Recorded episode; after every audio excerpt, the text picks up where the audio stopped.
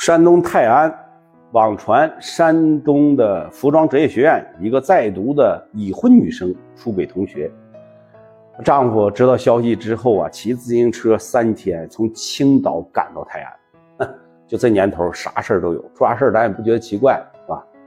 于是就翻墙进学校找妻子讨说法，为啥翻墙？因为防疫嘛，是吧？但是被妻子出轨对象和他的狐朋狗友们围着打呀。小老弟刚结婚没多久啊，一直挣钱供着妻子读书，没结婚几个月，好家伙，孩子有了，人家是怀着孕结的婚呐，要给孩儿找个爹呀，那还要啥说法了？要我说，一纸诉状，叫这娘们直接赔偿吧。关键是他妈咽不下这口气，搁谁谁能坐得住啊？你就说这娘们啊，你不爱你结啥的婚呢？你不爱你为啥要伤害呀？如果不爱，请别伤害。你那个姘头长得跟大彩瓜似的啊，跟这种娘子在一起，你不觉得恶心吗？啊，你没个人样了，你真行。就这娘们是个双面人呐，啊，睡来睡去的，啊，你不觉呸？你不觉得恶心吗？你自己品。那还你还打人，啊，你还要点脸吗？还有地方讲理去吗？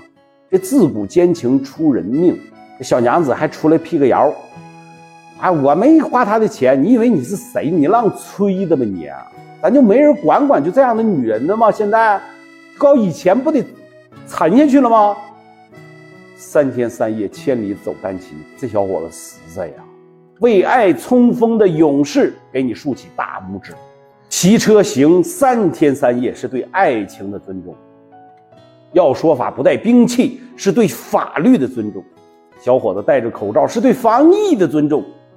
丈高铁栏翻身越，孤身直面五人敌，毫不见一丝迟疑。转身离去随风起，不见泪一滴，悲从心中起呀！去他娘的爱情吧，你品，你细品。